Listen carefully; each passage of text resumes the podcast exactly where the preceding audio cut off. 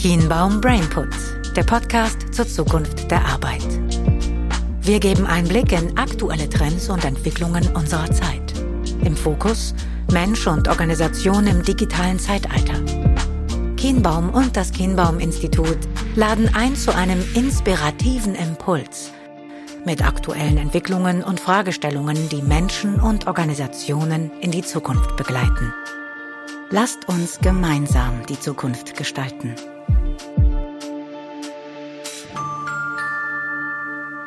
Herzlich willkommen zu Brainput, unserer ersten, ja man kann sagen, offiziellen Folge, die wir heute machen möchten. Mein Name ist André Petzel und ich sitze hier zusammen mit Lukas Fastenroth. Lukas, herzlich willkommen. Danke, André. Ich freue mich, hier bei der ersten Folge dabei zu sein. Lukas, wir haben in unserem Intro-Trailer, wie man ihn vielleicht nennen könnte, ja so ein bisschen darüber gesprochen, wo die Reise zukünftig hingehen sollen. Und wir wollen uns gerne ein paar größere Themen vornehmen. Wir wollen über Publikation sprechen. Wir wollen Kontexte herstellen. Und du hast mir eine schöne Steilvorlage geliefert, und zwar rund um das Thema Digitalisierung. Ich habe mich dort nochmal ein bisschen tiefer eingegraben und ich bin über ein Thema gestolpert, was sowohl vor der Corona-Phase, in der Corona-Phase und auch in der jetzigen Phase immer und immer wieder vorkommt. Und das ist das Thema der Produktivität. Und darüber würde ich heute gerne mit dir sprechen. Sag doch mal, ähm, was fällt dir direkt ein, wenn man über Produktivität spricht? Also zur Produktivität fällt mir zuallererst ein, dass man es von Performance abgrenzen muss. Das ist ein ganz wichtiger Aspekt, denn Produktivität setzt eher Mengen in Beziehungen, während Performance quasi einen, einen Output an einem beabsichtigten Output misst, also ob man ein bestimmtes Ziel erreicht hat. Und ähm, das finde ich ist ganz zentraler Aspekt, äh, den wir uns anschauen müssen, wenn wir über das Thema sprechen. Und ähm, das ist sicherlich auch etwas, was ich in meinem privaten Bereich beispielsweise stark gemerkt habe. Ja, was würdest du denn sagen, so im privaten Umfeld?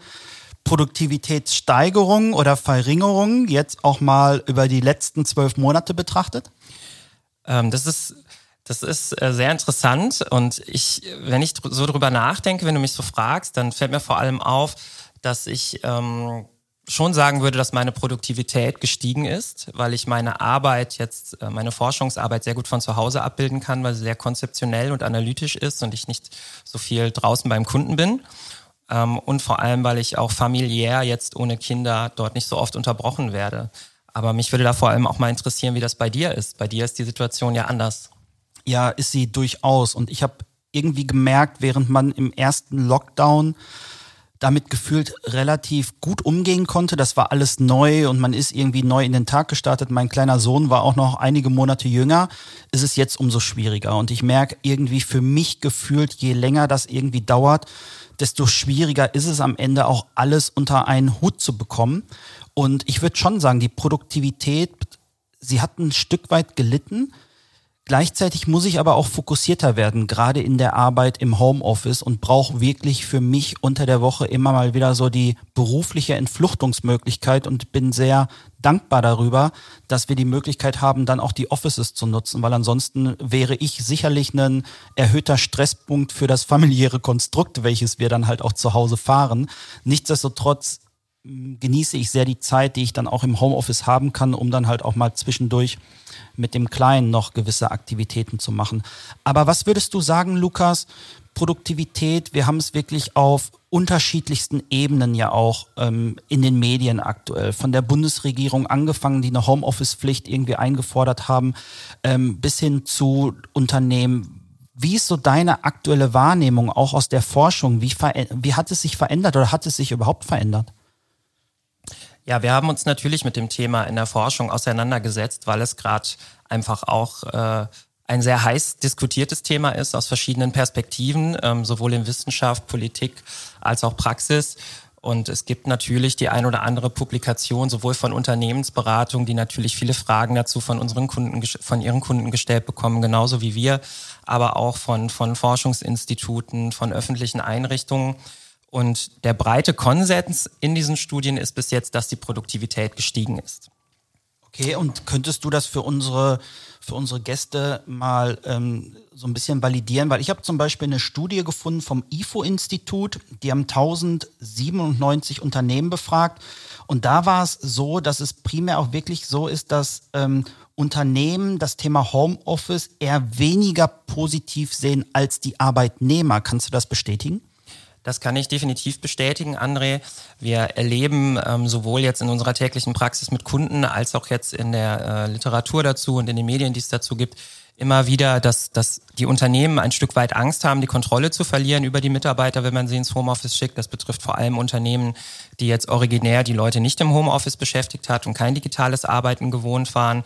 Und ähm, hier fällt uns vor allem auf, dass ja, dass, dass das sehr schwierig einfach ein sehr schwieriges Thema für die Unternehmer ist. Und die Arbeitnehmer verstehen es teilweise nicht, weil die Arbeitnehmer sich denken, gut, eine Stunde vielleicht auf der Autobahn ist eine Stunde, die ich auch im Homeoffice arbeiten könnte und sehen sich deshalb natürlich deutlich produktiver. Ja, das finde ich spannend, weil parallel dazu als ich dann darüber gestolpert bin beim IFO-Institut, hat mich vor allen Dingen nochmal der Blickwinkel der Arbeitnehmer interessiert und habe dann nochmal geguckt, gibt es dort auch Erhebungen. Ich habe eine gefunden und zwar von der Krankenkasse der DAK. Die haben 7000 Arbeitnehmer interviewt, wo dann wiederum 56 Prozent geantwortet haben, nö, also eigentlich ist es cool bei uns, weil ich schätze mich wesentlich produktiver ein. Was ist es, also du hast gerade gesagt, Anfahrtswege zum Beispiel zur Arbeit ist ein großer Faktor. Aber was ist, was ist noch ein großer Faktor aus deiner Sicht, der quasi auch diese Diskrepanz zwischen Unternehmen und Arbeitnehmer am Ende des Tages herstellt? Ja, es gibt, es gibt dort sehr viele Faktoren. Es ist nicht nur der zeitliche Faktor. Also man muss dieses Konstrukt der Produktivität gerade im Homeoffice und jetzt vor den, vor den Herausforderungen von Corona äh, ein bisschen multidimensionaler betrachten wir haben uns sehr viele Studien zum Thema angeguckt und haben unterschiedliche ja, Abhängigkeiten herausgefunden. Also zum einen ist es, so wie wir gerade eben schon aus unserer eigenen Erfahrung angesprochen haben, dass natürlich das familiäre Umfeld einfach eine große Rolle spielt. Also hat man jetzt beispielsweise Kinder oder nicht? Wie groß ist die Wohnung? Hat man ein Arbeitszimmer oder nicht? Äh, also wird man oft unterbrochen oder nicht? Das spielt eine große Rolle. Ähm, daneben spielt eine sehr große Rolle die Art der Aufgabe. Also nicht jeder Job ist für Homeoffice geeignet. Und damit meine ich jetzt nicht diese binäre Unterteilung von Blue Collar und White Collar, wer an der Maschine steht, der kann natürlich schlecht im Homeoffice arbeiten, sondern ich meine vielmehr die Art der Arbeit. Also ich hatte es eingangs aus meiner persönlichen Wahrnehmung angesprochen, dass individuelle Tätigkeiten, die auch ein Stück weit routiniert sind, recht gut von zu Hause abgebildet werden können. Bei kollaborativen ähm, bei kollaborativen Aufgaben, beispielsweise stark kreativen Aufgaben, ist es schwierig und auch bei Führungsaufgaben. Da hat zum Beispiel die Boston Consulting Group herausgefunden, dass für diese individuellen Aufgaben die Produktivität am höchsten eingeschätzt wurde. Okay, aber das finde ich spannend. Ich würde gerne nochmal auf das Kollaborative eingehen, auch vor dem Hintergrund, dass wir beim letzten Mal ja über Digitalisierung gesprochen haben, weil was ich dann vom Zentrum für Wirtschaftsforschung gefunden habe, ist, dass dort zum Beispiel gesagt wurde, dass 40 Prozent der Firmen berichten, dass durch diese Phase, in der wir jetzt sind, es einen wahren Digitalisierungsschub gab. Und ich habe das auch in unserem eigenen Kontext ja wahrgenommen. Dinge, die man nicht als möglich erachtet hat vorher, die gab es auf einmal. Ich glaube, man hat noch nie so schnell eine Software eingeführt wie beispielsweise Microsoft Teams, die ja auch Downloadzahlen noch und nöcher hatten. Kannst du das bestätigen? Ist Digitalisierung als solches ein Faktor, der ja, der quasi auch eine Beschleunigung am Ende des Tages dargestellt hat? Ich glaube, ein Stück weit hat äh, die digital, also hat Corona und die damit verbundene Digitalisierungs, der, der Digitalisierungszwang, so würde ich es nennen, der dadurch entstanden ist, ähm, der hat da sicherlich eine Beschleunigung erfahren. Das denke ich schon.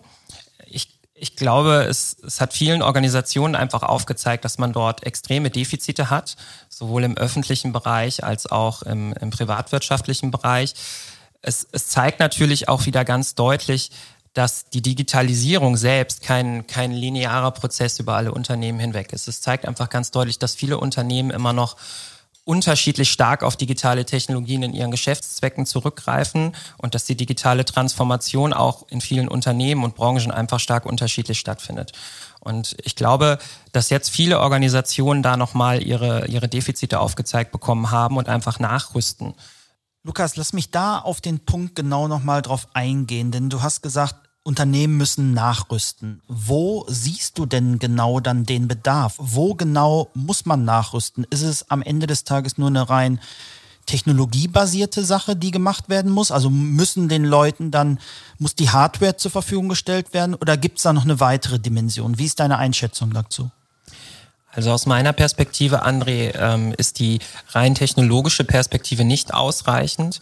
Also neben der Technik und der technologischen Infrastruktur gibt es auch noch eine menschlich-soziale Perspektive.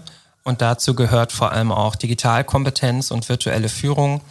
Ähm, es gibt eine interessante Studie von, von der Barmer, die gezeigt hat, dass die Produktivität um vier Prozent gestiegen ist im Homeoffice, aber dass bei starker Digitalkompetenz die Produktivität sogar um 14 Prozent gestiegen ist. Und es zeigt einfach ganz deutlich, dass Unternehmen nicht nur die technische Infrastruktur schaffen müssen oder auch den Arbeitsplatz gestalten müssen, sondern die Mitarbeiter ähm, einerseits auch darauf vorbereiten müssen, mit diesen Technologien umzugehen, digital zu arbeiten und digitale Kompetenzen zu entwickeln und auf der anderen Seite natürlich auch für die Führungskräfte, die einen etwas anderen Führungsansatz, nämlich virtuelle Führung und Führung auf Distanz pflegen müssen und Kontrolle abgeben, schulen müssen, letztendlich auch die, die wichtige soziale Konnektivität zu schaffen, also dass die Mitarbeiter sich immer noch als Teil eines Teams fühlen, auch wenn sie von zu Hause arbeiten. Das finde ich super spannend, was du sagst, weil die Frage, die sich mir dann stellt, ist, ist es am Ende des Tages ist es eine Hohlschuld oder ist es eine Bringschuld? Du hast gesagt, Leute, die eine höhere digitale Affinität auch besitzen, das heißt Leute, die sich vielleicht eher auf virtuelle Kollaborationstools einstellen können, dass die am Ende in einer Phase, in der wir uns jetzt befinden, eigentlich Profiteure sind, wenn man das überhaupt sagen kann. Aber um nochmal drauf zurückzukommen, wer hat jetzt die Pflicht am Ende des Tages, sich auf eine solche Situation einzustellen? Ist es der Arbeitgeber, der mir die Dinge zur Verfügung stellen muss? Oder bin ich es, der, der gerade vielleicht im Homeoffice sitzt, der einfach sagen muss, okay, ich muss mich damit jetzt auseinandersetzen? Das ist eine ganz entscheidende Frage, André. Und ähm, aus den bisherigen Ergebnissen, die wir gefunden haben, würde ich, was die technologische Komponente betrifft, natürlich die Pflicht ganz klar beim Arbeitgeber sehen. Denn es gibt auch Studien, die zeigen, dass, es, dass, das, dass der sozioökonomische Status da auch eine Rolle spielt. Also Leute, die ein höheres Einkommen haben, berichten beispielsweise eine gesteigerte Produktivität am Arbeitsplatz, weil sie eventuell einen Arbeitsraum zur Verfügung haben oder vielleicht sogar aus eigener Tasche äh, Equipment für den Büroarbeitsplatz finanzieren. Und bei Leuten, die, die, ein niedriges Sozial, also ein niedriges sozioökonomisches Einkommen haben, war das minder ausgeprägt. Das heißt für mich einfach ganz klar, dass das ein Ansatzpunkt ist, wo der Arbeitgeber auch schauen muss, dass er vielleicht mit Mitteln, die er zur Verfügung stellt, auch diese Arbeitsplatzgestaltung auch aktiv treibt. Ich finde das super spannend, was du sagst. Und ich komme da nochmal zurück auf die Studie, die ich gefunden habe von der Stanford University, weil die haben über zwei Jahre einen Test laufen lassen mit einem ja mit einer chinesischen Reiseagentur, C-Trip heißen die, 16.000 Mitarbeiter, haben eine Kontrollgruppe von 500 Leuten benannt und haben dann gesagt, 2016 bis 18, ihr dürft jetzt zu Hause bleiben. Und was sie festgestellt haben, war eine erhöhte Produktivität. Man muss aber auch dazu sagen, dass die Leute, die in der Kontrollgruppe waren, sonst im Durchschnitt drei Stunden An- und Abfahrtsweg hatten, weil sie sich keine Wohnung in Shanghai am Ende des Tages leisten konnten. Was du jetzt aber sagst, ist ganz, ganz klar, die unterschiedlichen Dimensionen und Komponenten. Natürlich hat der Arbeitgeber eine Verpflichtung.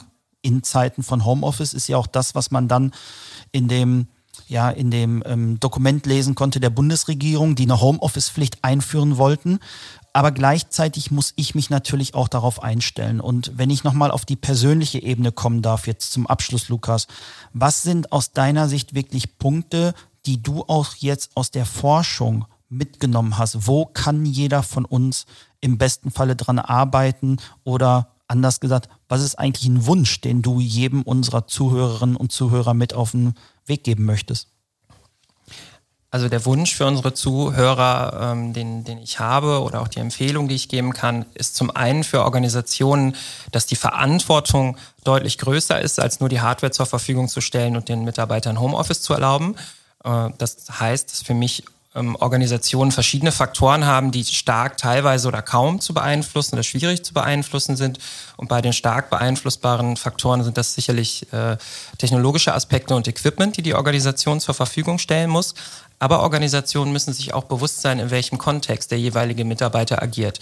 Wird er oft unterbrochen, weil er vielleicht mit der Familie da ist? Hat er viel Platz zu Hause oder hat er wenig Platz zu Hause? Und wie viel muss ich an Mitteln zur Verfügung stellen, damit derjenige auch wirklich die Voraussetzung hat, um produktiv im Homeoffice zu arbeiten.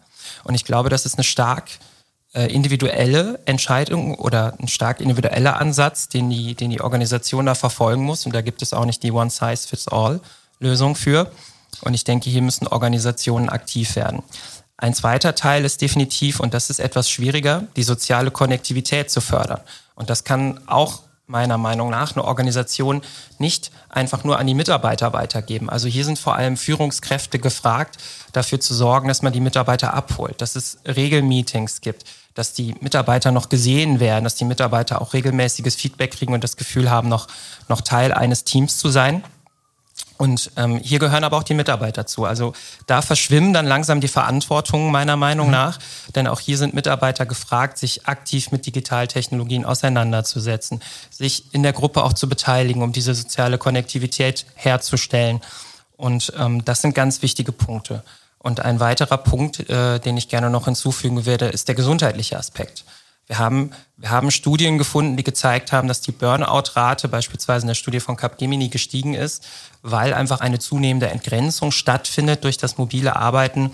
Und ich denke, Organisationen sollten sich hier bewusst sein, dass über die reine Ergonomie im Sinne der Arbeitsplatzgestaltung hinaus man einfach auch vorsichtig sein muss, dass die Mitarbeiter jetzt nicht zu Workaholics mutieren, weil sie zu Hause im Homeoffice arbeiten. Ja, ich glaube, Lukas, Haken dran, ganz, ganz wichtiger Punkt und ähm, vielen, vielen Dank für die spannenden Insights. Ich glaube, wenn man es am Ende nochmal komprimieren kann, dann kann man vielleicht festhalten oder die These aufstellen, dass ja, je länger so ein verordnetes Homeoffice, ne, verordnet in Anführungszeichen, ähm, je länger so ein verordnetes Homeoffice dauert, desto schwieriger wird es. Vor allen Dingen, wenn man halt nicht die Freiheit und die Flexibilität hat, nur für sich alleine sorgen zu müssen. Ne? Denn wenn die, wenn die soziale Isolation droht, und das ist sicherlich auch etwas, was viele von uns in der aktuellen Phase merken, der Wunsch nach Konnektivität, Arbeitskolleginnen, Arbeitskollegen einfach mal wieder zu treffen, ich glaube, der ist höher denn je und wir alle freuen uns darauf, wenn wir dem dann auch wieder nachkommen können.